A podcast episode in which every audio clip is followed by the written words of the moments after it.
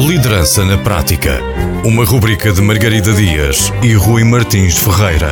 Um olhar sobre a capacidade de liderança e ideias que podem ajudar à criação de um bom líder em diferentes negócios. Liderança na Prática. Para ouvir na Rádio Antena Minho e em podcast em antenaminho.pt. Boa tarde a todos e sejam bem-vindos a mais um episódio desta rubrica Liderança na Prática. Eu sou a Margarida Dias e tenho comigo o Rui Martins Ferreira. Olá, Rui. Olá, Margarida. Olá, ouvintes. E hoje vamos ter um episódio, eu gosto de chamar de especial. Aqueles que ouviram o episódio 39 estão mais que prontos para este episódio, se bem que eu eh, aposto que se estão a questionar, mas que raio de episódio foi esse. Aqueles que não ouviram, eu convido a irem ao Spotify. Para uma pequena introdução, no episódio 39 nós falamos sobre a abordagem de pontos fortes da Gallup, que no fundo é uma abordagem que nos diz para focarmos naquilo que já somos bons, nos nossos pontos fortes e apenas gerirmos os nossos pontos fracos.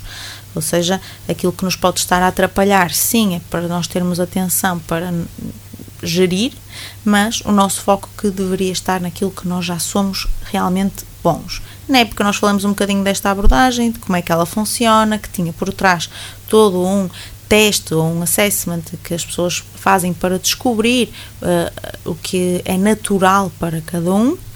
E hoje, para trazermos um bocadinho da prática, já que estamos numa rubrica chamada Liderança na Prática, vamos aproveitar para uh, uh, usar esta abordagem, aqui no, num pequeno episódio, com os pontos fortes do Rui. Certo, Rui? Certo, não Então, importa de, De ser cobaia. de cobaia. Pronto, assim tens aqui uma mini sessão, quase.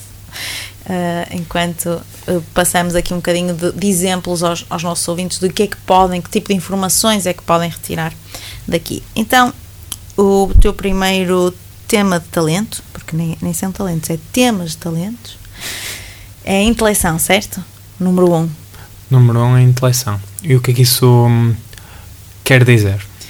Uh, normalmente quem tem o tema talento e intelecção alto são pessoas que gostam muito de desconstruir conceitos, ter conversas, ahm, não diria filosóficas, mas conceituais, mais nesse sentido.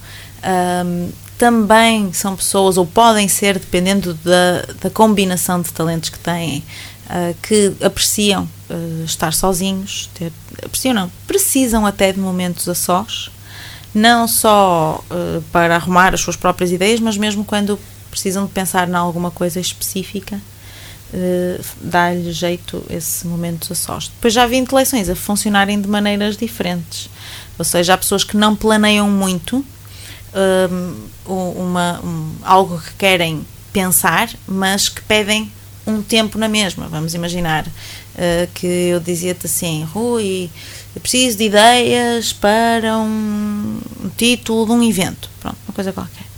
E uh, quem tem intelecção normalmente diz assim, ok, dá-me uma semana. Mas não quer dizer que durante essa semana te vais mesmo sentar, ok, vou agora pensar em ideias para o. Há quem faça isto, atenção, eu estou aqui a dar exemplos, mas depois tu é que me vais confirmar qual deles é que és tu. Enquanto que outras pessoas pedem essa semana, mas já confiam na própria intelecção, ou seja, ok, a minha cabeça há de trabalhar nisso sozinha e isso acontece naturalmente em momentos uh, de, de trânsito, de banho, de- aleatórios e a coisa acaba por surgir, mas sabem que precisam de algum tempo para a mente ir pensando nisso quase que sozinha. Faz-te Uhum. sentido? Faz-me sentido. Eu acho que no meu caso seria. hum, Eu tomaria o tempo e deixaria que. Acho que eu usava o modo focado e o modo difuso do cérebro, a meu favor. Este tipo de. Porquê que esta informação é importante para, para mim? Porque eu acho que faz sentido em 30 segundos explicar Uhum. a abordagem. E porque, o, o que é que nós podemos fazer com ela na prática? Neste caso, por exemplo, na intelecção em si, eh, é, é uma das mais eh, fáceis de explicar isso, sabes porquê? Porque não é muito bem visto muitas vezes pelos outros essa necessidade de tempo. Por exemplo, já tive uma cliente que eh, quando participava em sessões de brainstorming sentia essa pressão. Então, o que é que tens para contribuir? E ela dizia que respondia sempre: estou a pensar, porque não conseguia naquele momento trazer a sua contribuição. Tinha essa, essa pressão para ela não era boa. E um, quando ela passou a respeitar isso, essa característica, e até a vê-la como um talento, em vez de se sentir mal, dizia: Ok, eu dou as minhas contribuições mais tarde. E depois fazia isso ou por e-mail ou na reunião seguinte, mas uh, já com uma liberdade diferente de eu tenho um tempo diferente das outras pessoas e isso não tem mal nenhum, se calhar até as minhas contribuições vão ser mais valiosas por isso, ou não, não é? Depois depende dos talentos uhum. de cada um. Uh, mas na prática, por exemplo, uh, foi permitir a pessoa usar esse tempo, não é? Uh, até quando já já não é só a própria pessoa a saber disso, mas toda a equipa, incluindo pois. o líder, a coisa fica transparente e as pessoas respeitam-se umas às outras da maneira como funcionam. Porque às vezes nós estamos à espera, principalmente o líder, que as pessoas funcionem mais ou menos como nós. Não é? Então, eh, se somos alguém que, por exemplo, que tem o talento, o tema talento ideativo, que se tiram ideias da cartola muito facilmente e rapidamente, é difícil entender alguém com intelecção que, calma, é preciso tempo aqui para. Um, é, é, quase como um amadurecer das ideias, nem é como um, por exemplo, uma prudência, que, que, também existe, que são uh, pessoas que querem pensar para não agirem precipitadamente, para não, não, não, não, não arriscarem aquilo que não poderia não ser necessário ser um risco, para irem com, com alguma prudência, lá está um, a intelecção não é necessariamente nesse sentido. Há mesmo um prazer no, no, no, processo intelectual. Estás a rir porque sabes, tens esse prazer. Ressoou. Ressoou. Uh, é isso, há, há mesmo um prazer em, em, em, estar só a pensar. Muitas vezes diz-se que para quem tem intelecção, pensar é igual a fazer. Até porque acaba por ser. É. Aqueles que respeitam isso, por exemplo, quando se sentam para escrever um artigo, se isso já está ali a mastigada, mastigada há algum tempo, depois o artigo sai em 15, 20 minutos, estou a falar sério, é. sai muito mais Tim rápido. Descartes. Porque hum. já teve ali, mentalmente já está a estrutura, já está ali a, a coisa feita. Só que há pessoas que quando não veem materialmente nada, assustam-se, não é? De como é que a pessoa vai tirar daqui alguma coisa produtiva se eu não estou a ver nada acontecer, não é? E a pessoa já está ali e a construir mentalmente. Como é que tu vês um, como grandes vantagens este, esta consciência ou esta, esta autoconsciência sobre os teus principais pontos fortes depois na tua produtividade ou se quiseres ainda na tua liderança. Sempre que esta liderança pode ir por dois caminhos. Um no, em ti enquanto líder. Uhum. dois uh, nos teus liderados. Deixa-me uh, a pergunta foi como é que a consciência dos top 5 ajuda é isso? Sim, dos pontos fortes, vai lá de uma forma geral. Ajuda a seres uh, melhor líder, portanto, a reconhecer nos teus liderados determinadas características uhum. e que por causa disso vais, por exemplo, o caso em concreto que deste, saber gerir melhor o facto da pessoa não, não dar logo ideias no brainstorming e não estar a pressioná-la, encostar lá à parede ou achar que ela não está a contribuir para a equipa uhum. e também já agora enquanto líder se partindo do pressuposto que te conheceres melhor te permite usar melhor essas ferramentas, também que impacto é que isso pode ter na liderança? Sim, um, na primeira parte, basicamente já respondeste, não é? Ao estarmos a ajudar as pessoas a, a, a, fazerem à sua maneira, só o facto de percebermos que cada um pode fazer à sua maneira já é um passo à, à frente de muita gente.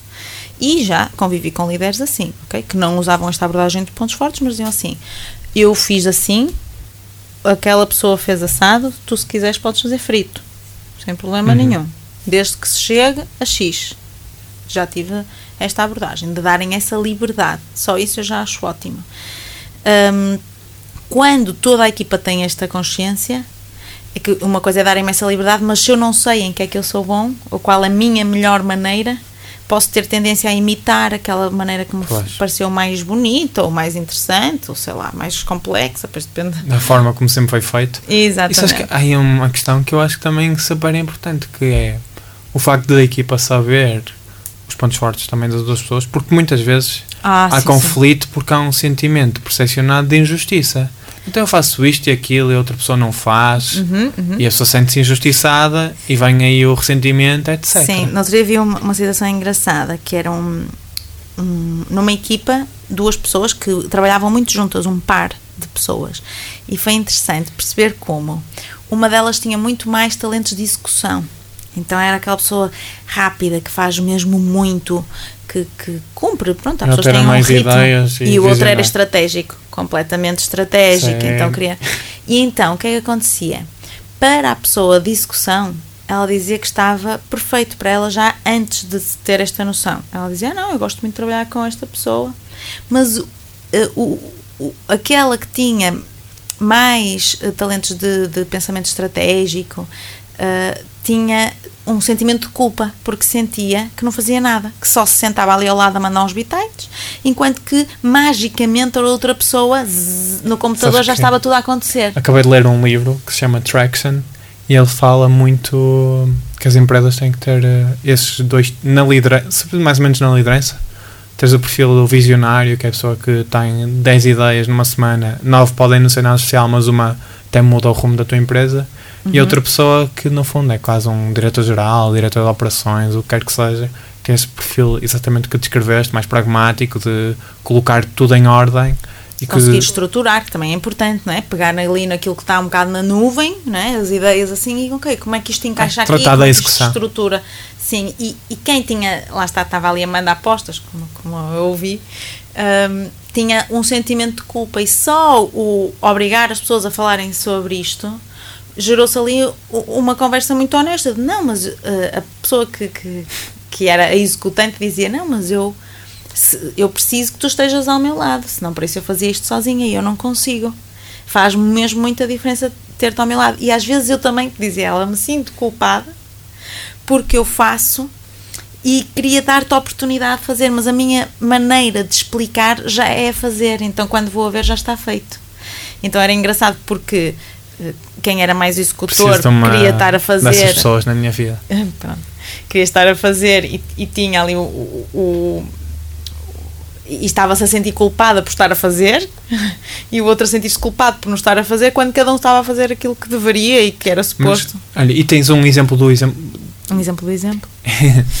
tens um exemplo contrário, que era mais aquilo que eu estava a referir também, que é, ou seja, haver esse sentimento de injustiça que faz com que o ambiente na equipa fique mais tóxico?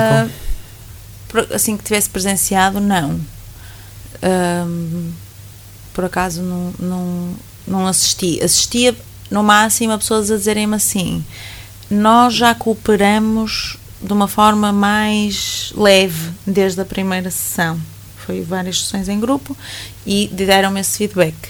Uh, porque eram pessoas também com perfis muito diferentes, um deles tinha um perfil que às vezes pode também, lá está, quem tem adaptabilidade alto que não tem, tem uma tendência a um, responder ao imediato. Alguém lhe vai pedir, então deixa aquilo que até pode ser às vezes mais importante que está a fazer no momento para ir responder àquilo que lhe pediram. E isso às vezes era mal visto por outros. Uh, houve ali essa, esse feedback, nesse sentido de. Uh, foi exposto para toda a equipa. Eu às vezes sentia-me injustiçada por ter esta característica que eu agora estou a ver que é valiosa. Ok, todas elas são valiosas, mas podem ter aqui situações em que uh, nos prejudicam, ok? Todos estes temas de talentos usados exageradamente ou mal, por exemplo, no caso da intelecção, posso-te passar já uma, uma possível barreira ao talento de quem tem intelecção, é o isolamento. Hum. É, é, preferir não estar eh, com outras pessoas, é exagerar no momento em que está a sós. Uh, porque há tanto prazer às vezes nisso que, que a pessoa não, não, não, se apercebe, não é por mal, mas que, que acaba por, por ter Ser esse, um incompreendido. comportamento.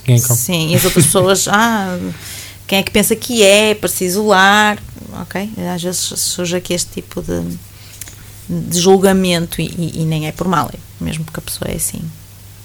Diz-me aí o teu segundo, só para falarmos mais um bocadinho pelo menos. É o learner. O estudioso. Um, a principal característica deste que às vezes é confundido também com outro tema de talento que é próximo, pelo menos em termos de comportamentos, é que quem tem estudioso alto tem prazer no processo de aprendizagem.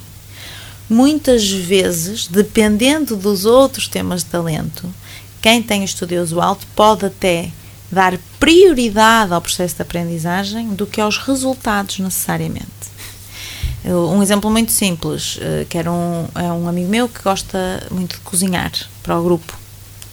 E mesmo estando a receber visitas em casa, ele não tem problema nenhum em, na possibilidade de estragar uma receita, às vezes mesmo com os amigos a pedirem para não estragar. Eh, porque no final, nós, mesmo com as pessoas a reclamarem, vez, não devias ter deitado tanto este ingrediente, estava tão bem antes de fazer estragares isto, ele responde sempre da mesma maneira, que é, pois, mas eu agora já sei que não é para pôr este ingrediente, ou seja, mostra mesmo, eu quero lá saber do resultado final se vocês estão a comer bem ou mal, o importante é que eu aprendi, é que eu percebi pela minha experiência que uh, este prato com este ingrediente a mais não, não fica bom. Uh, isto foi um, exemplo tosco, mas normalmente são pessoas que são acusadas pela família amigos que estão sempre em cursos ou que acumulam demasiados livros. Depois depende, não é? Há pessoas que é mais para cursos, outras que é mais para livros, outras que aprendem em, no YouTube, que não largam o YouTube, por exemplo. Não interessa bem a fonte. Isso depois vai depender da personalidade de cada um, de outros, outras variantes que não estão. Não, os talentos não respondem a tudo, não é? Um, mas é esta sede de estar em processo de aprendizagem seja de que fonte for. Não sei se te faz sentido assim. Todo sentido. Não em relação à parte do cozinhar, mas em tudo o resto faz. Sim, pelo menos os livros, eh, para mim, para mim faz sim, sim, totalmente. sentido. Totalmente. Ou, ou, pelo menos o tipo de livros, não é? Porque podias ler livros na mesma, mas não do, dos que eu sei que lês. Agora fez lembrar, eh, estava a ouvir eh, no domingo um podcast também, que é o My First Million, um quase tão fixe como este. e ele estava a dizer, portanto, é um, são dois gajos que hum, estão, tiveram empresas, venderam empresas, e uh, um deles estava a dizer que que ele também só lê o dia todo, porque faz como o Warren Buffett, exceto que agora começou a ver o que é que o Warren Buffett faz e percebeu que ele uh, lê o dia todo, mas é tipo reportes financeiros, etc. Ah. Não é tipo romance ou assim. Pois. E então ele teve uma, uma espécie de desilusão, porque ele também achava que estava a fazer como o Warren Buffett, mas não. Mas afinal não. Pronto, para contornar isso começou a ler mais livros de história, etc.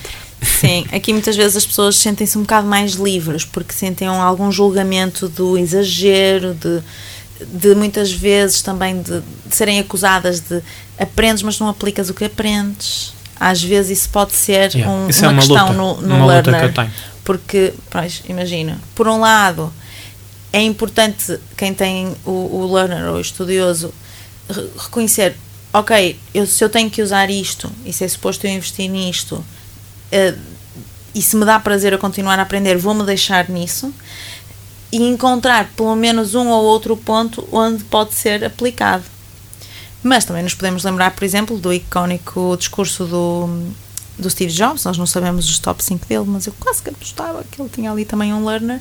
E ele conta aquela história de que foi para, para as aulas de caligrafia sem saber muito bem porquê e que depois aquilo mais tarde serviu. E eu gosto às vezes de usar isto para os learners. Se calhar ainda não sabemos para que é que vamos usar, não se sintam culpados já de tem que saber para que é que vou usar este livro. Isso fica aí, eu sei isso, que fica. Isso já me aconteceu e, muitas vezes. E usas mais tarde, ok. Muitas é. vezes mesmo. É, é, isso... Não ainda com o mesmo impacto Pronto. do que essa história da caligrafia, mas também não tenho a idade do Steve Jobs, por Sim. isso. Mas é isso, aí mostra que estás a usar produtivamente o teu talento. Sempre que isso te acontece, é o teu talento learner a ajudar-te de forma natural, tu nem te apercebes e é uma coisa que tens guardada na tua mente porque leste em algum sítio ou alguém te disse. Olha, é, só este pequeno exemplo, se calhar pode ser a mesma coisa, pode não ser, mas o facto de estar a ouvir uh, contar esta história do My First Million, sim, a história é do Warren Buffett, learners, sim. É, até sabes em que livro é que leste e quem era. Sei lá, se calhar eu, eu poderia ler esse mesmo livro e achar super interessante e no máximo ia te dizer. Uma vez li um livro em que alguém dizia que. Mas depois não ia me lembrar do nome das personagens, nem que livro era. Lá está, eu acho que é por não ter learner. Não leio com, por ter prazer no processo de aprendizagem. Leio se cá porque quero absorver aquele assunto especificamente ou Hum. porque me dá prazer a história no momento e quando fecho o livro, se calhar já não me lembro de nada. Por exemplo. Ainda temos tempo para ver mais algum? acho que não. Pronto, então olha, ficas com os dois top, os dois primeiros aqui mais desconstruídos e depois um, se calhar fora dos episódios uh, desvendamos aí um bocadinho mais dos, do resto. Espero que tenha servido para dar aqui uh, um exemplo de como é abrangente, ou seja, nós falamos aqui de dois e na realidade para este tempo até podemos ter falado só de um, uh, foi para tentar dar aqui mais informações uh, aos nossos ouvintes, porque isto é um caminho sem fim, não é? E há muito conteúdo, podes também ir agora, ainda por cima tens Learner, ir ouvir podcasts sobre cada um destes top 5 para ir percebendo cada vez melhor como é que os podes usar, incluindo na liderança. Porque muitas vezes o líder usa isto no sentido de, ok, vou dar a conhecer aos meus liderados como é que eles podem uh, trabalhar segundo os, usando as próprias forças, mas não se pode esquecer de usar também ele as suas próprias forças, ou uhum. seja, uh, provavelmente vai ser sempre um líder que precisa dos seus momentos a sós, por teres a intelecção, ok? Não quer dizer que sejas melhor ou pior líder por isso aliás, provavelmente vais ser melhor líder por isso, porque isso está dentro das tuas características. Eu vejo que tem quatro grandes áreas, não é? Que é o pensamento estratégico, construção de relações, o influenciar e, o, e, a execução. Exatamente. Isso também é uma espécie de consciência. Claro que eu não sei os outros 30 e, ou os outros 29. Ou são, são 39 no total ou 34 no total? São 34 no total. Ok, pronto, os outros 9. Mas se calhar, se não houver ali nenhum da execução, se calhar também é uma chamada de atenção para. Sim. É preciso aquela tal outra pessoa que estavas a falar na vida para ajudar que as coisas aconteçam. E isso é algo que também vem na abordagem, que é a noção de nós precisamos uns dos outros. Não é suposto nós sermos bons em tudo, é suposto nós sermos muito bons naquilo que já somos bons e irmos buscar outras pessoas, parcerias, para essas pessoas também poderem ser muito boas naquilo que nós não somos e juntos dar ali uma, uma explosão quase de excelência muito mais facilmente do que se estivermos todos a tentar preencher todos os buracos, não é? Uhum. Eu acho que isto dava outro episódio. Um, acho que devíamos passar para o próximo. ficar aqui no, no. Já a promessa que. Ok.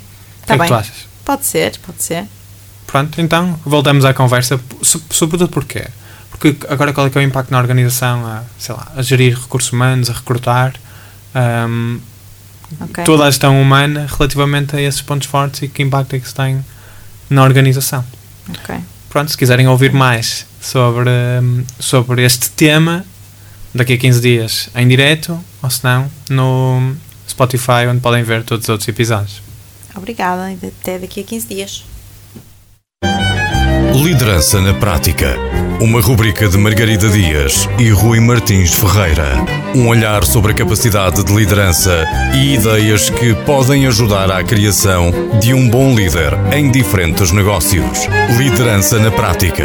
Para ouvir na Rádio Antena Minho e em podcast em antenaminho.pt.